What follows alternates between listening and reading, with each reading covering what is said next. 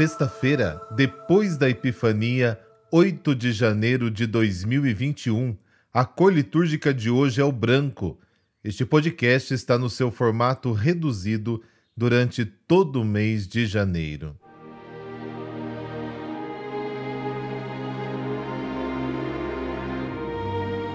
Lucas, capítulo 5, versículos de 12 a 16. Aconteceu que Jesus estava numa cidade e havia aí um homem leproso. Vendo Jesus, o homem caiu aos seus pés e pediu: Senhor, se queres, tu tens o poder de me purificar. Jesus estendeu a mão, tocou nele e disse: Eu quero, fica curado. E imediatamente a lepra o deixou. E Jesus recomendou-lhe: Não digas nada a ninguém.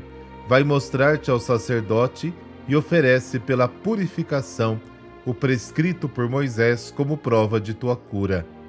Não obstante, sua fama ia crescendo e numerosas multidões acorriam para ouvi-lo e serem curadas de suas enfermidades. Ele, porém, se retirava para lugares solitários e se entregava à oração. Palavra da salvação. Glória a vós, Senhor.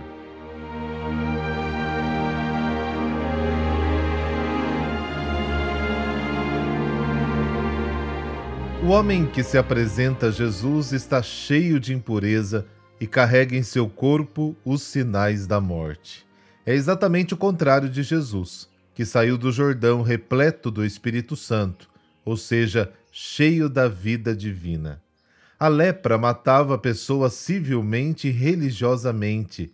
A lei o excluía da sociedade e da adoração.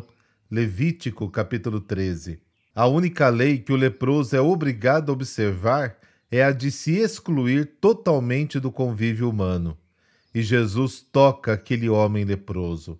Ele toca alguém que não poderia ser tocado. O Senhor quebra barreiras e leis para alcançar o homem enfraquecido.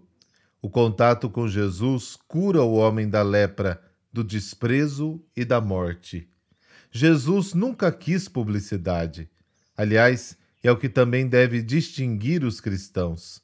Ele envia o leproso aos sacerdotes para que certifiquem aquilo que a lei era incapaz de fazer: limpar o homem da morte. Nos versículos seguintes, os escribas e fariseus se darão conta do perdão de Deus que nenhuma lei pode dar. Na verdade, a lei só condena. Em vez disso, Deus toca o homem sua miséria e o liberta. A referência à oração no versículo 16 é também muito importante. Ele não se deixa consumir pela atividade da pregação e da cura. A sua morada e o fim da sua caminhada é sempre o Pai. Deus abençoe você e, através de você, toda a sua família. Em nome do Pai, do Filho e do Espírito Santo. Amém. Um bom fim de semana.